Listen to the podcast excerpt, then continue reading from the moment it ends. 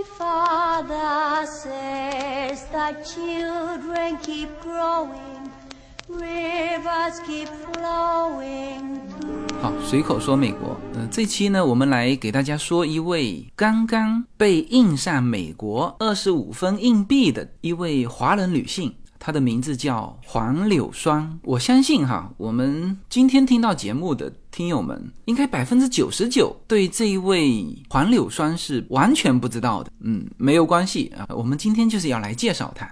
我们先说一下这一枚硬币吧。首先啊，这不是一枚纪念币啊。这是一枚流通货币，而且大家知道，a quarter 就是这二十五美分，是美国所有硬币当中使用率最高的啊，或者直接可以这么说，就是其他硬币都不太用啊。什么 one dollar 的，呃，基本上你见都没见过啊。a half dollar 就五十美分啊，肯尼迪的那一枚也很少见。那剩下的一毛钱和一分钱，现在是越来越少，就是因为大家都使用数字货币了嘛。美国基本上都是刷卡。然后偶尔一两下，你花现金找零，你遇到 quarter 你就会收起来，遇到那个一分钱，基本上就扔给这个找你零钱的这个售货员的那个小罐子里面，给他当小费了啊。所以这是一枚美国人使用最多的流通货币，在停车场、在电话亭、在洗衣店啊，这个都是必备的啊。有一些路口它就只。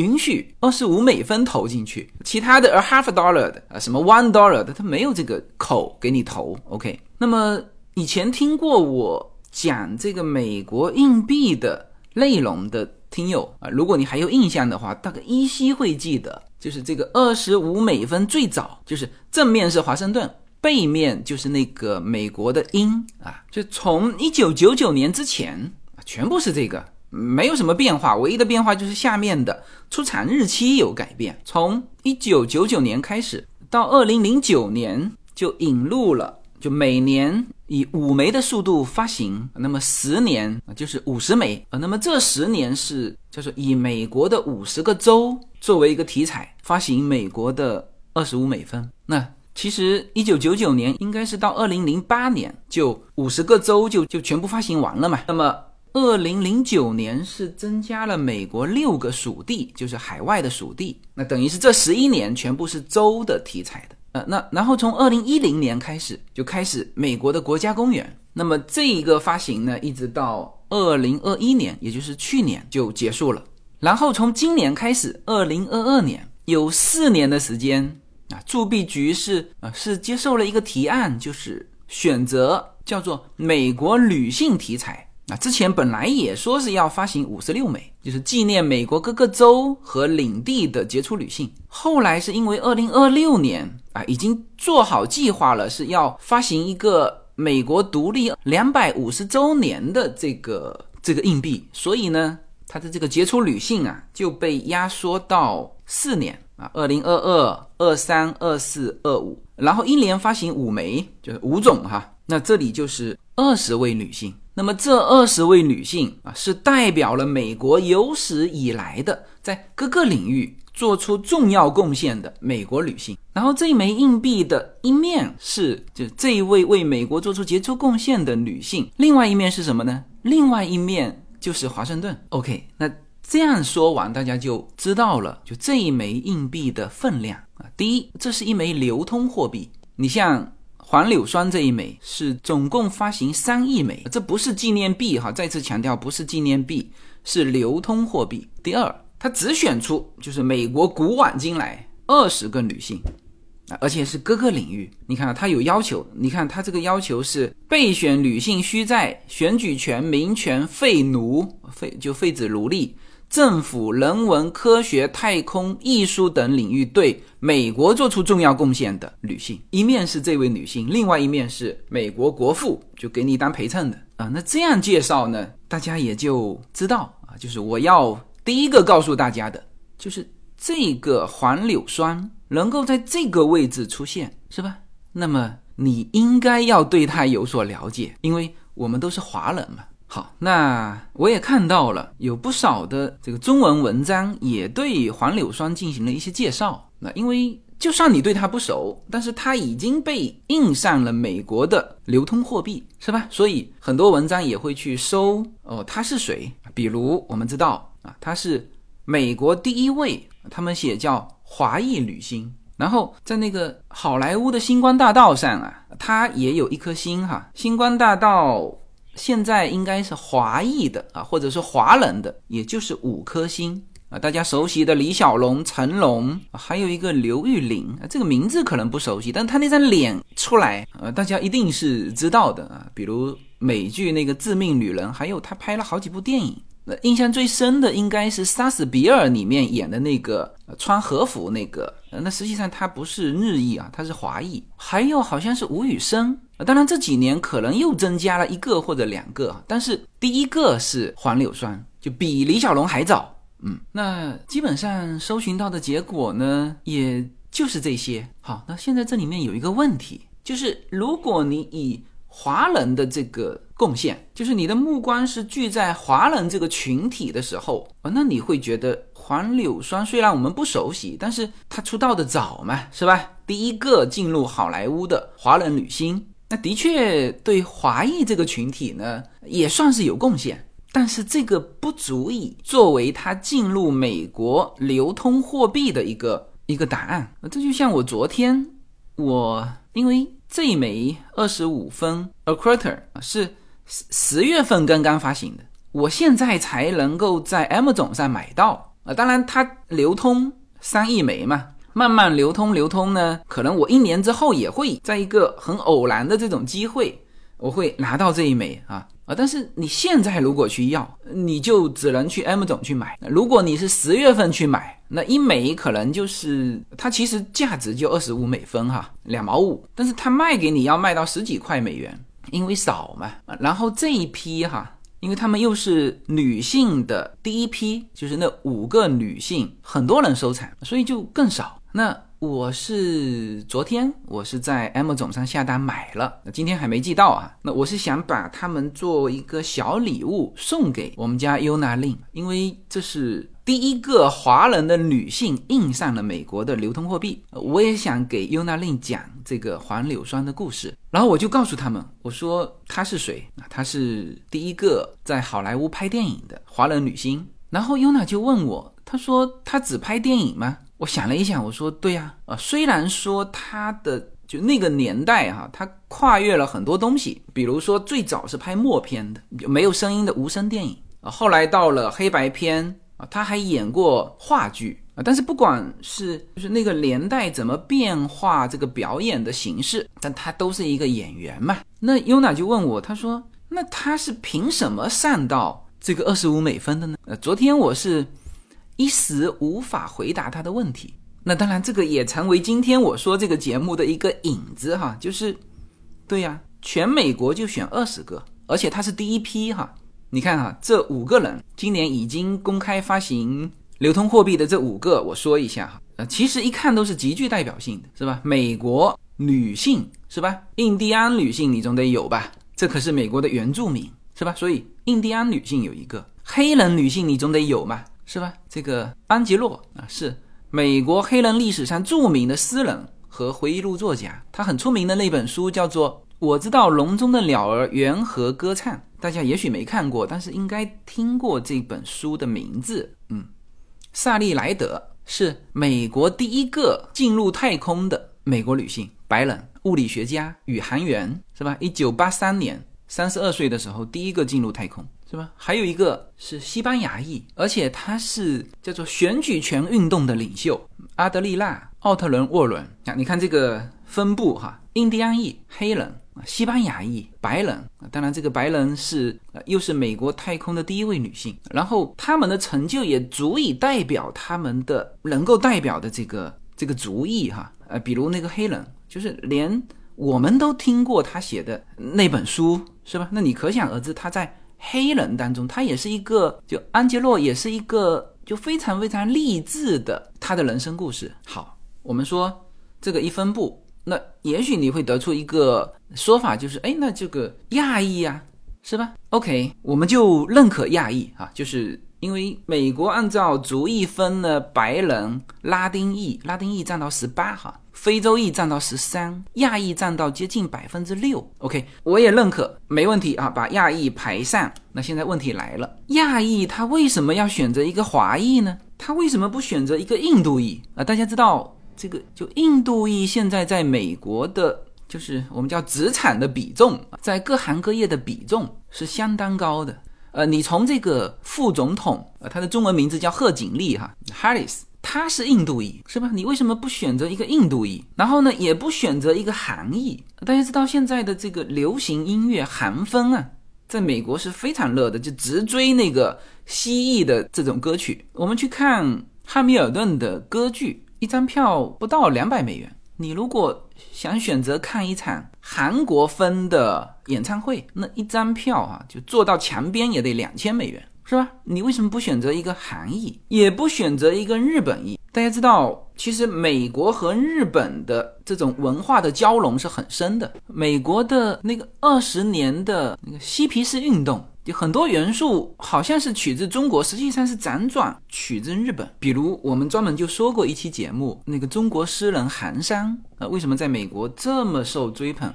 实际上是从日本来的。在美国，你选择亚裔女性啊，呃但是你为什么第一批是在亚裔里面挑了华裔啊？而且还是挑这个我们叫娱乐板块，叫做艺术上做出重要贡献，是吧？那你会觉得，比如优娜会觉得不解，哎，为什么这是一个我们说叫演员嘛，他怎么能够上这个流通货币呢？好，那这个就是我们不解的地方，或者说我们认为不合理的地方，那肯定是我们不了解一些东西。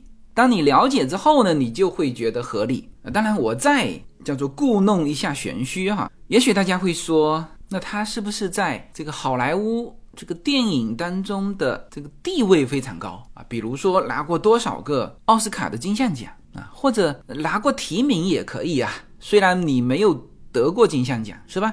你提名过也不错。很可惜，至少在他的有生之年，没有我们熟悉的任何奖项。那是不是表演过一些让人家就很感动的这种正面人物？很可惜，他演的叫终其一生。演的全部是反派人物，甚至他一生就没有演过叫做女主角。我看过有人介绍啊，他在某某片当中是主演啊，其实都不是女主角。在那个年代，我一会儿要说到啊，为什么她会变成印在美国流通货币上的人，一定要说到她当时的这个环境。她当时的环境是，她是没有机会演女主角的，那所以她全是演配角，而且配角还都是反面形象。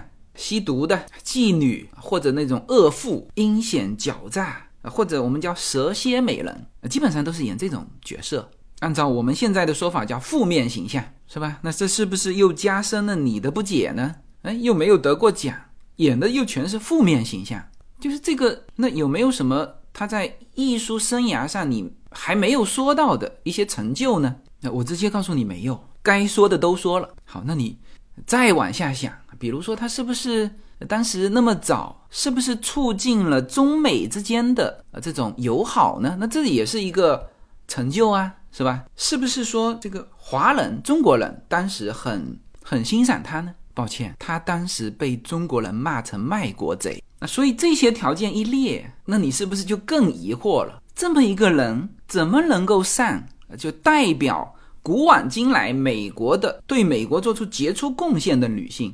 这他他凭什么代表呢？而且现在不是在讨论这件事情哈，现在他的货币已经发行了，所以要解释这个，我们必须要讲一下他的故事，然后我会说两个难得啊，最后如果还有时间，我们给大家开三个脑洞吧。黄柳霜，你认识这个人呢，是必须要知道他的故事，因为他所有的成就都摆在那里了，没有很出名的奖项。没有演过非常正面的、鼓舞人心的这个被称为英雄的这种角色，从来没有。而且我告诉你，他的有生之年并没有得到像今天这样的认可，就从来没有过到这个层次的哪怕是一点的这种认可。也就是说，今天他能够上美国的二十五美分，他是一九六一年逝世的啊，享年五十六岁，在他生命的最后一天，他都不可能相信后人能够把他放在这个地位，甚至他死后好多年都不可能有这种的猜想。他是在离世数十年之后翻红的，大家知道翻红这个概念哈，是在他诞辰一百周年的时候，有三部主流的文学作品同时写到他。然后才让大家翻回头去看他的电影，然后他的生平和演艺事业才得到重新的评估，然后大家开始对他的叫生平的故事感兴趣。二零零九年，关于他的一个传记，就个人传记，在美国出版啊。所以今天我们要来首先说一下他的故事呃。我是昨天开始准备他的材料，一直在想用一个什么样的词来表述啊，比如说我们说。好，但凡你听过他的故事啊，你就会爱上他啊。那这个肯定不对。那或者你说，但凡你听过他的故事，你就会敬仰他，其实也没有这种感觉。所以我一直在想这个词，我现在想到，只能是说，但凡你听过他的故事，你就不会忘记他。而他这个人呢，在在整个他的生前，在那个环境里面啊，即使你不知道他的故事，你看到他的展示出来的这种。我们现在说叫演技哈，就是表演形式，你也不会忘记的啊。这就是为什么他死后数十年，他的翻红是被三部主流文学。那这个作者当年就是他给这个作者的印象，让这个作者这么多年都没有忘记他，把它写出来。我们来听听他的故事。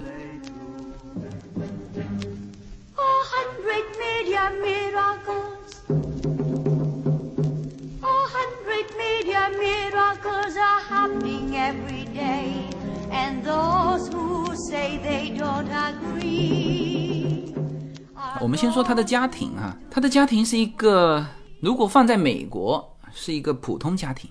当然，如果是放在当时的华裔来说，呃，这个家庭还算不错。但是他的父母是开洗衣店的啊，就是既不是医生，也不是律师啊，就开洗衣店的。他父母不是第一代移民哈，所以这就又联系到我们之前说，其实美国的华裔是有断档的，就是那个排华法案。所以在美国的华裔，那么要么就是比如说到今天已经是五六代了，要么就是今天就是第一代。或者是第二代，中间的大概三四代人断档，就是那个排华法案。那当然，排华法案是四几年结束了哈，但是就是我们说中国大陆的是，其实是改革开放之后，八零年之后，大陆的人才有可能啊，学生啊，或者是就来到美国留下来，所以这里面有断档。那么他就是属于那个上一代的，他是一九零五年出生啊，很久远的年代啊，就他巅峰时候的。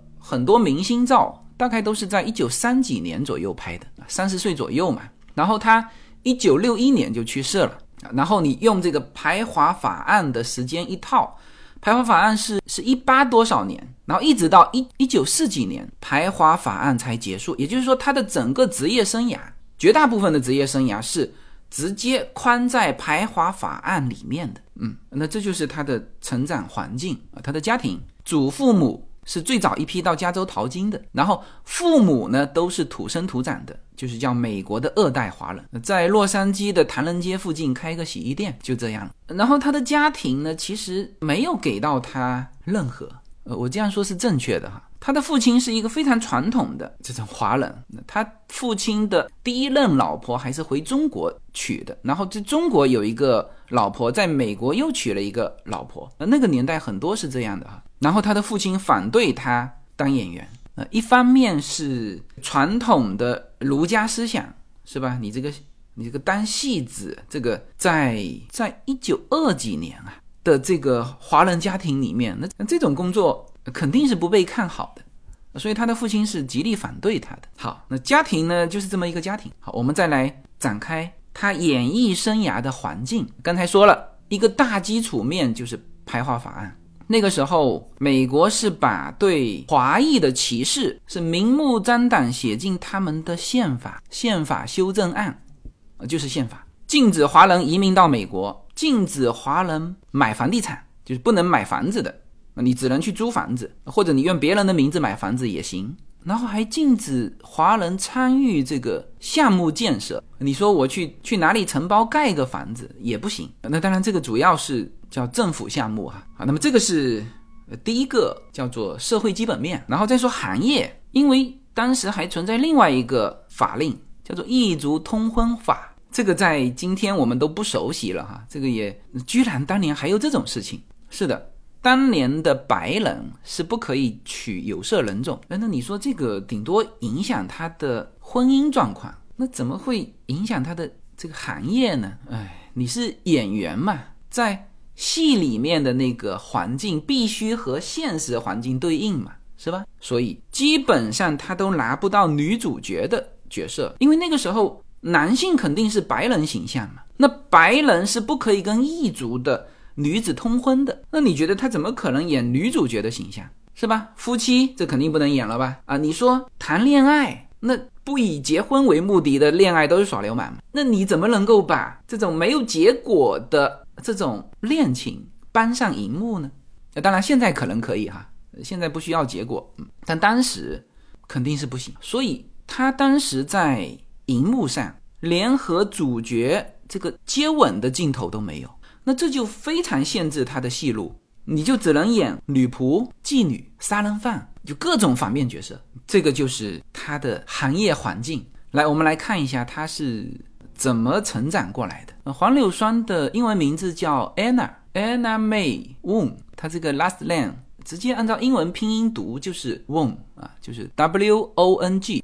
这个是他的姓啊，黄的应该台山话的发音。他是台山人，Anna 是他的 first name，May 是他的中间名。他从小就非常喜欢表演，呃，十四岁开始啊就进入这个电影圈开始跑龙套啊。他我看他的故事里面，就他演的第一个角色啊是一个很大的场景，三百人的一个大场景，他演其中的一个群演。但是他说那个时候他即使是演一个群演啊，也在家里反复练习他的动作。啊，这个可以参考那个周星驰哈，然后一直到一九二一年，那他是十六七岁，这个时候的名字才开始出现在这个演员表的字幕中啊。然后十七岁，他拍摄了一部彩色电影叫《海市》，嗯，这个当时这种技术叫特异七彩哈，它其实不是彩色，它是用彩色的滤镜，就底色其实还是黑白底色，就和今天的这个彩色是不一样的。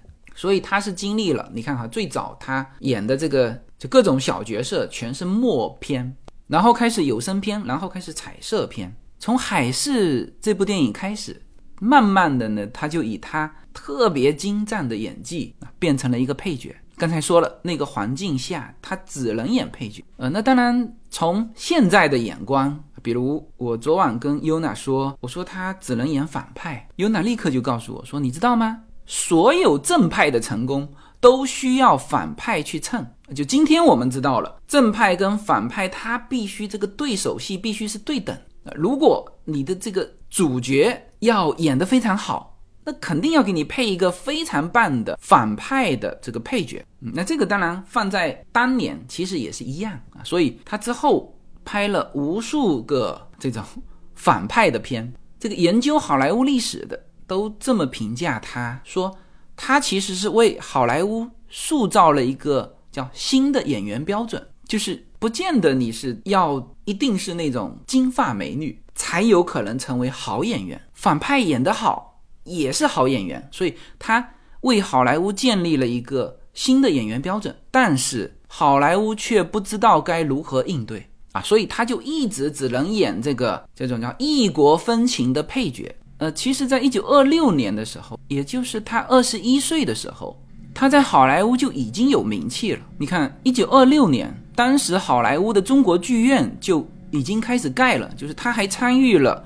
中国剧院的动土典礼，他给剧院安上了第一颗的铆钉。但是当时呢，他没有成为地上的那颗星。呃，他其实十七岁开始成名，十九岁的时候，他已经到了自己演绎的第二个高峰。啊，虽然都是配角哈，十九岁的时候，他在一部神话电影叫《巴格达窃贼》当中演一个蒙古女奴的角色，叫龙女嘛。但是很显然，他又把这个配角啊演成了超越主角的这种令人记忆深刻的角色，是吧？这是十九岁的时候，但是呢，一直到一九二九年，就他接的所有的这个角色全是这种形象，而且绝大部分他的在。电影中的角色最后都是会各种悲惨的死去啊，正如他自己说的，他说我在电影中死了一千次，你是反派嘛，是吧？所以黄柳霜在接受电影周报啊这些采访的时候，他也表达了这种不满他说他们只让我演那些角色，我真的是烦透了。嗯，不过就所有的影评人或者是观众啊都非常认可他的才华。以至于当时他在欧洲的这个口碑也是非常好。美国本土的主流报道啊，也是《纽约时报》说黄柳霜是受到人们的拥护和支持啊，不只因为她是一个富有卓越才华的女演员，还因为她的惊人美貌。然后她后来去欧洲发展，呃，一九九二年就她想突破嘛，她觉得当时的美国太保守，她在美国没有成长空间。所以他跑到欧洲去发展，在欧洲拍了翻译过来是叫《宋生活秀》，呃，还有像《城市蝴蝶》啊等等。然后在柏林，这些影评家毫无意义的对这一部就他当时到欧洲的这几部片是演上了主角哈，毫无意义的这这部片子的主角跟电影本身给了嘉奖。然后提到他的时候，只提了他的中国血统。就是说他是 Chinese，连他是美国国籍都不提啊，这是另外一种感觉哈。然后他在维也纳，他说着一口流利的德语，在歌剧中扮演同名的角色。那奥地利的他现在叫影评家，当时都叫批评家，写道说黄是完美的掌控了观众的情绪，这部原本不怎么注目的悲剧被他的表演诠释的非常动人，而他也完成了。难度相当高的德语部分的表演。后来他有几个非常要好的女性朋友，都是在那段在德国的那段时间交往的。比如那个玛丽娜·戴德利是德国的演员加歌手，哈，呃，那在德国的这段期间呢，对于黄柳霜来说，应该既是他演艺生涯的突破啊，上一个台阶。就他个人，就这个社会对他的宽容度啊，也是他原来在美国得不到的啊，所以那个时候欧洲是比美国来的更前沿、更开放啊。包括他最好的这个朋友，就是德国非常著名的这个马琳娜，她是她是双性恋啊，这个可能在现在没感觉，但是在一九三零年是吧？那个时候大家都知道他是双性恋，那这个欧洲的。氛围明显要比美国，美国那个时候同性恋可能都还有法律问题啊，所以他也传出和这个马琳娜有这种同性的绯闻啊，他自己一生是没有结婚的哈，我待会儿会说到他婚姻的问题。之后呢，他就一直在欧洲和美国啊两边，其实他都有这种都拍片、演话剧，甚至演歌剧。他的歌剧是在德国是用德语演唱。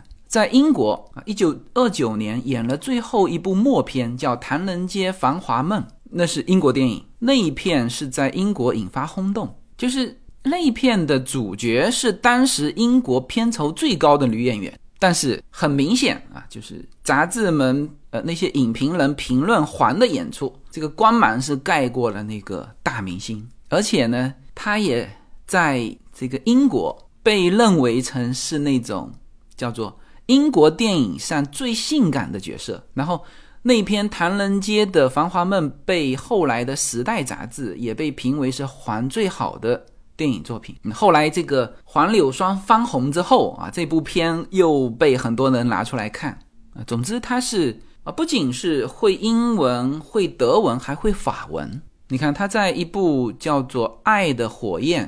一部有声电影里面，他自己啊录制了三个版本，因为那个时候不是现在看字幕这种啊，就是叫做音译片嘛。那他自己给自己配音，录了法语、英语和德语的三个版本。好，那么基本上讲到这里的时候，大家应该对黄柳霜在当时就一九三几年的时候的他在世界影坛上的这种位置，基本上有所了解。然后对他的苦恼，特别是他在自己的就本国，因为他是美籍华人嘛，从小在美国长大，他对美国的这个好莱坞的吐槽，就是他始终不能演主角，而且是叫正面形象的主角，他一直很想演。然后对他打击最大的，呃，就是到了一九三五年的时候，那时候有一篇非常重要的片，其实她是叫当仁不让的女主角。什么片呢？就是赛珍珠开拍的那片《大地》。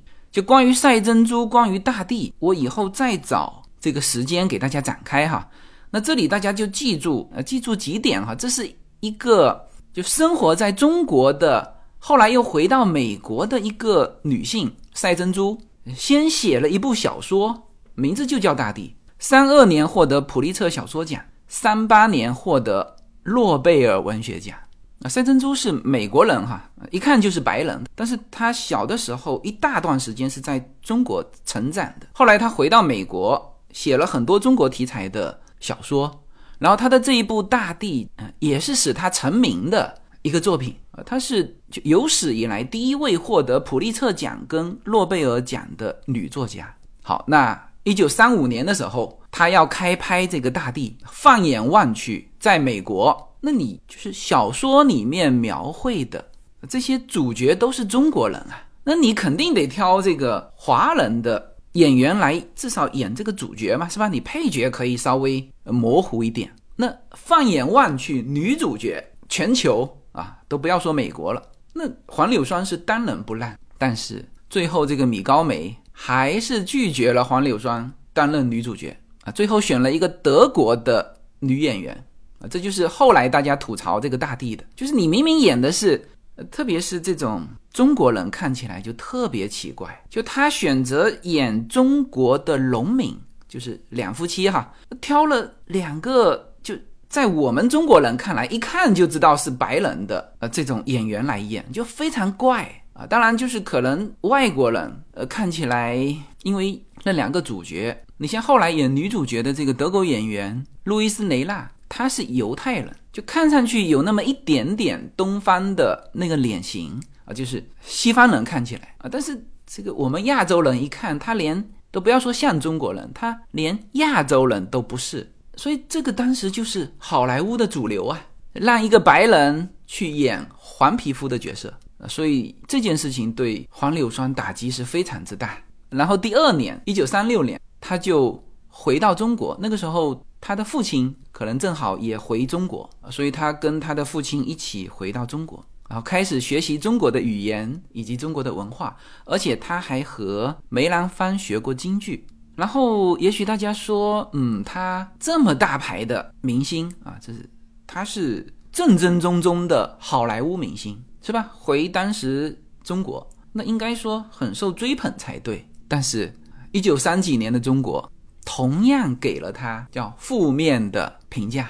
为什么呢？那就是因为他在所有的影片里面演的都是反派。那当时中国的评论界就认为说，你为什么？要在西方电影里面以这个中国人的形象去出演那些反派呢？然后就骂他是卖国贼，因为他演的这个形象叫入木三分。他后来在中国也发表了这种叫做为自己辩护，他是这么说的：他说这些角色啊，如果我不演，也会有人演，因为这个角色就当时创造出来的这种角色形象就是亚裔，是吧？我不演。那也有日本裔、韩国裔啊，其他的人去演他。那我演呢，至少我能够去纠正他们呃一些非常离谱的对于中国的理解啊。我看过他早先拍的一些这个片子啊，里面演的是两个中国人见面，好见面的时候是碰鼻子啊。就西方人认为这是中国人见面的一个礼节啊，不是拥抱，不是握手，是碰鼻子啊。就是这个碰鼻子的这个中国的见面的礼节，在欧美就在一九三零年代的时候啊，就一直是这么演的啊。演到中国人互相见面就互相碰鼻子，然后是黄柳霜告诉他们，中国人见面是不碰鼻子的啊，所以后来他演的片慢慢的就就正常了。他说这些都是我在好莱坞的时候慢慢改进他们对中国的印象呀。而至于说我也想演一个这个华裔的正面形象呀，是吧？他。从成名之后，从十七岁开始就在追求自己能够演一个正常的正面形象啊！但是他角色的设计，女主角就一直是白人，他设计的就是，但他不可能选择一个黄皮肤的人演啊。然后到终于有这个黄皮肤的主角是吧？赛珍珠的大地，那他还是选择了一个这个犹太人去演。当时就是这个环境啊，所以他在中国的时候就不断的跟大家解释。甚至因为他在一些话剧上、一些话剧的表演的时候，他演的太出众了，以至于什么呢？以至于他在演出之前要先和观众说：“待会儿不管大家看到我在这个戏里面演的这个反派有多坏啊，请大家记住，这只是我的表演啊！”就每场都要这么说。那么这个情况一直到他的其实是。退出演艺圈的一两年啊，那个时候三十年代末，美国和中国一起抗日嘛。那那个时候有接到一些像，比如说《上海女儿》，都到了一九四二年了，那时候他才演了这种正面的形象。到了二战的时候，然后一九四二年二战爆发之后，他就慢慢的淡出演艺圈啊，去支持中国的抗战啊，捐钱啊，包括这个战地的这种义演。那么二战之后啊，一九五一年开始，他开始出演美国的电视剧。你看看这个名字哈，就说明他当时是很有名气的。他这部剧的名字就叫《柳霜女士的一览》，就以他自己的名字演的这个电视剧啊。不过对于演艺圈来说啊，这个演电视连续剧在当时哈，一九五一年啊，其实是叫做退居二线。然后他一九六一年在。参与这个花鼓歌的演出的时候，就不幸逝世，五十六岁。你看，六一年逝世，二二年啊，时隔六十一年，他的形象啊出现在美国人最常使用的流通货币上。那么，黄柳霜的故事就讲完了。When a dark by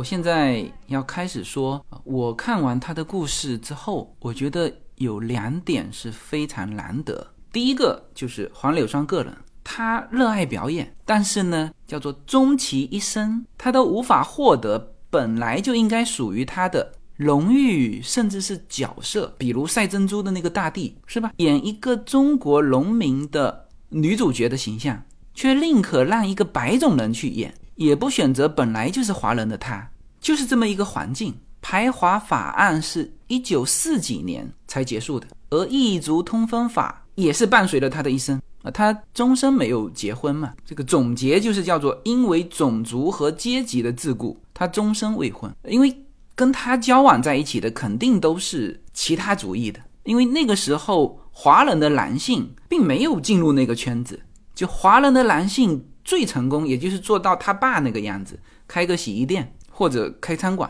是吧？呃，所以虽然他非常的努力啊，其实无论是在美国还是在欧洲，还是后来回到中国，他都做出自己的贡献。你看哈，他回中国的时候，中国的老百姓骂他是卖国贼，但是呢，当时中国的就演艺圈的这些就最精英的这些人士，呃，比如梅兰芳，那是待他如上宾。尽管他后来支持抗战，呃，做了好多好多事情，但是他在中国就是老百姓这个阶层始终没有得到认可，所以他终其一生啊，你说他拿出有没有奥斯卡？没有。拿出一个代表形象，基本上我现在看到的全是古古怪怪的啊，这种形象就按照原来就一九三零年代的中国的评论界啊，说他是叫迎合西方的恶趣味，只能扮演典型的西方人眼中被丑化的华人形象，就你拿出他所有的作品，呃，当然最后演过一两个正面角色哈，抗战当中，但是这个影片找不到了，就都是这种角色啊。那么这个是叫做一个难得，就是他的个人奋斗，在那种环境当中啊，自己还能够这样不断的成长。那我来说第二个难得哈，第二个难得就是难得他去世六十一年之后，他的形象被铸造成美国的。流通货币，他的另外一面是美国国父华盛顿。这个难得，大家其实也感受得出来，就是叫时代的变化、环境的变化。就是美国这个社会，我们看到过它非常黑暗的历史，包括对华人的啊，包括其实对黑人的。但是现在，他以他的方式在改变这种环境。所以，嗯，你从这个事情。其实你就打破了原来的一些印象，比如说，可能还有人觉得说，哦，那美国人喜欢他，就是因为他能够扮演说西方人眼中的被丑化了的华人的角色，是吧？你如果还以这个形象去看待他啊，最多是什么呢？最多是在好莱坞给你放一颗心啊，这种喜欢看被丑化了的的形象的这种恶趣味，你觉得美国人会把它铸成货币吗？是吧？另外一面还把国父的形象配上去，肯定不是嘛。那当然，我们现在说的是叫主流哈。美国社会允许有各种思想，也许到现在很多人还会对中国有那种刻板印象。但是我们现在说的是主流。黄柳霜他的一生啊，追求的就是他能够以正面的形象面对观众。他去世六十一年之后，他终于以一个最正面的形象被铸造到了。美国人每天都要用的流通货币上，这是另外一个难得环境的难得哦。对，这里补一句哈，在第一批的这五位女性里面，其实有三位是内定的，比如那个黑人的女性，比如这个印第安的女性，再比如那个西班牙裔的叫选举权运动的那个领袖，呃，这三位是内定，另外两位是票选。一个就是，就是美国进入太空的第一位女性，另外一位就是黄柳霜。所以黄柳霜并不是因为她的肤色或者一定要给她安排一个亚裔内定的，而是票选出来的。所以我们就要把她的个人奋斗和环境的变化，就是这两个难得再结合在一起。美国铸币局局长叫做 Gibson，他是他是这么说的，他说。黄柳霜是一位勇敢的倡导者，他为增加亚裔美国演员的代表性和扮演多元化的角色而奋斗。他说：“这款二十五美分硬币旨在反映黄柳霜取得成就的广度和深度。”最后说了一句话非常重要：他克服了一生中面临的挑战和障碍。那么我们说，有任何事情都有它的时代背景嘛？在黄柳霜。个人奋斗的年代，他永远无法以自己的正面形象面对观众。但是他的奋斗，以现在的眼光看，是最能符合现代的美国精神的。其实，你用用这个美国铸币局长最后一段话，就反映了现在美国这个社会他想要的，就是叫做黄柳霜，他克服了一生中面临的挑战和障碍。是的。这就是现在的美国社会倡导的，就他现在最倡导的不是你在条件很好的情况之下获得多么高的成就，我现在是说用了一个最哈最需要的，或者说最倡导的。你看黄柳霜的成就没有什么成就，没有得过奖，是吧？但是他克服了当时的环境，其实也克服了他的原生家庭。你看哈，我的手边。就放着这一本现在美国这个 Top One 的一本书，今年的盖茨年度推荐书的 Top One，而且它登上《纽约时报》畅销榜已经累计八十周了哈。就这本非常著名的叫 Education，就中文这本书的名字更好听哈，叫做《你当像鸟飞往你的山》。呃，我这几天一直在看这本书，我好久没有看这种这种叙事的。大部头的书了哈，呃，那么它讲述的就是一个就美国非常原生的摩门教的家庭，其中一个孩子啊，如何走出他的原生家庭啊，克服他，突破他原生家庭的这种障碍啊。我读一下这本书的背面就作者写的一段话吧。就作者怎么介绍他这本书和他自己啊？这是他的处女作，就能够就这么好的成绩哈。嗯，作者说，人们只看到我的与众不同，一个十七岁前从未踏进教室的大三女孩，却戴上了一顶学历的高帽，熠熠生辉啊。只有我知道我自己的真面目。我来自一个极少有人能想象的家庭。我的童年是由垃圾场的废铜烂铁铸成，那里没有读书声，只有起重机的轰鸣。不上学不就医是父亲要我们坚守的忠诚和真理。父亲不允许我们拥有自己的声音，我们的意志是他眼中的恶魔。哈佛大学、剑桥大学，哲学硕士、历史博士啊，这是他的头衔啊。我知道，像我这样从垃圾堆里爬出来的无知女孩能够取得如今的成就，我应当。感激涕零才对，但是我丝毫提不起热情。我曾怯懦、崩溃、自我怀疑，内心里有什么东西腐烂了，恶臭熏天。直到我逃离了大山，打开了另一个世界，那是教育给我的新世界，那是我生命的无限可能。呃，这是这本书《Education》，这个也是现在美国社会最最倡导的。所以我觉得把这两个难得合并在一起。你就可以更生动地看到黄柳霜一生的抗争，当然也能够理解为什么美国铸币局要把它印在流通货币上。呃，那最后我们开几个脑洞吧。昨天我给尤娜令讲完这个黄柳霜的故事，然后我抛给他们一个问题，我说：你看，当时环境这么不好，就我给他们讲了排华法案，讲了异族通分法啊。给他们都讲，我说这么不好的环境，你觉得这对黄柳霜来说这是好事呢，还是坏事？尤娜反应非常快哈，他第一时间就回答这是好事。嗯，当然，因为我是这么问的嘛，大部分的人会觉得这是坏事嘛。那我既然这么问啊，他可能会想到，就我希望的答案是好事，他就快速先回答我。那这个不重要啊，我要听他背后的解释，为什么？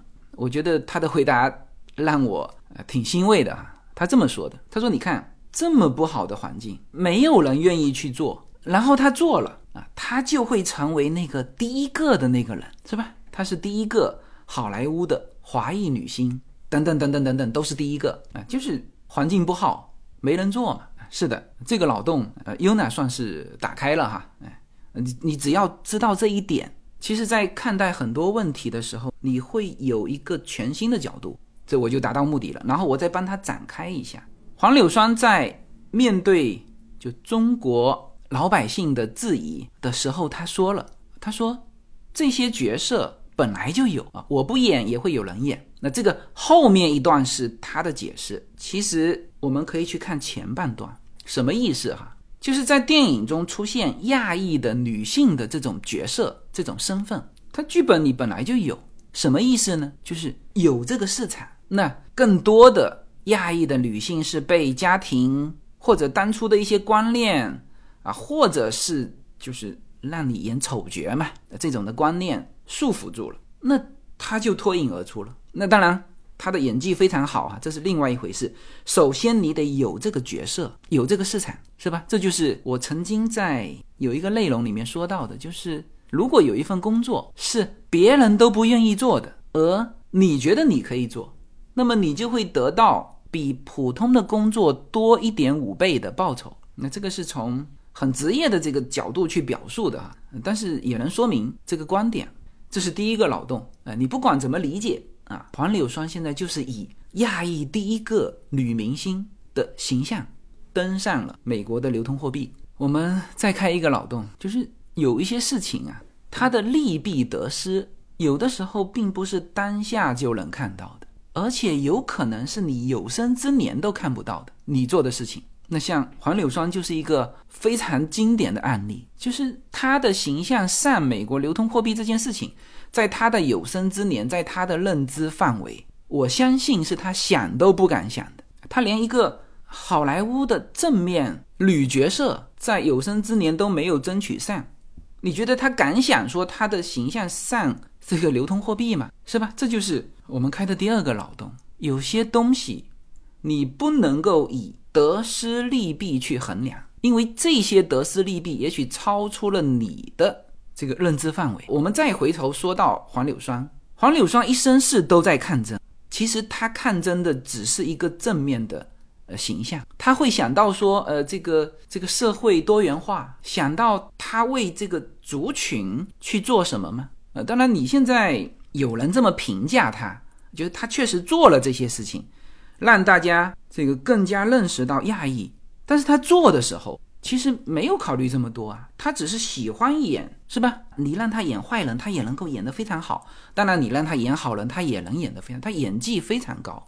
但是你如果就当时你一定要去给他赋予价值，多么崇高的使命，他自己想都不敢想。所以在这里开的第二个脑洞，就是有的时候我们想做一件事情，呃，不要给这个你的。想法或者你的行动去冠以什么意义啊？无论是小到个人的啊，从个人的角度，因为你个人算得失利弊，你黄柳霜肯定算不出来今天呃他能够有这种成就。好，你再把它扩大啊，说他为族群争取什么什么平等的机会，你当时也想不出来。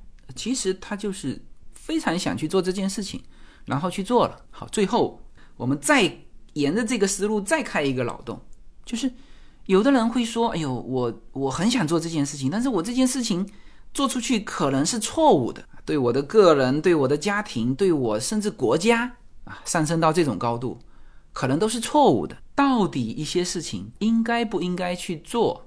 至少我们开一个脑洞，这叫值得商榷的。也就是说，你的有生之年不知道。你看黄柳霜一直演的是这种反面的角色，其实当时。”中国的这个批评家批评他说：“你用丑化华人的形象来迎合西方人，你是个丑角，就对不对呢？就当时肯定是对的哈啊！这个即使换在现在，我们也看过太多，比如之前我说的这个贾樟柯啊，就被批评说你为什么不拍一些美好的东西，要拍这种边远山区这么土的东西？你是不是要迎合西方的审丑观？那么黄柳霜。”他作为一个美国人，美籍华人，他演丑角。现在美国人是把他的形象放在放在硬币上，他的另外一面就是国父啊。那至少现在这个事情在美国呃已经被认可，这件事情是对。我相信啊，一段时间之后，很多的艺术人物、艺术作品，你再放长远的时间。历史对他的评价会有不同的。我现在没有说反转啊，我只是说有一些事情到底该不该做，其实是有待商榷的。黄柳霜的一生呢，其实他是蛮憋屈的一生。在美国，他争取不到自己应有的这个正面形象；在中国，他被骂成是卖国贼。丑化中国的形象，所以他一生是非常憋屈的。但是没有几个人到目前为止，全美国这么多女性，古往今来也就二十个女性能够把自己的形象刻在美国的硬币上啊。所以什么是反面形象？什么是正面形象？什么是应该做的？什么是不应该做的？什么是环境不好？什么是环境好？都是值得大家开脑洞的。好吧，那这一期我们介绍了这一位大家之前不熟悉的黄柳霜，也讲述了他的很奇特的这个人生经历。就他的人生活着的时候，这个五十六年是一个经历，之后的六十一年又是另外一个经历，呃，只是他看不见了。然后希望他的故事，他这个人能够带给大家更多的思考。好吧，那这期的节目就到这里，好，谢谢大家。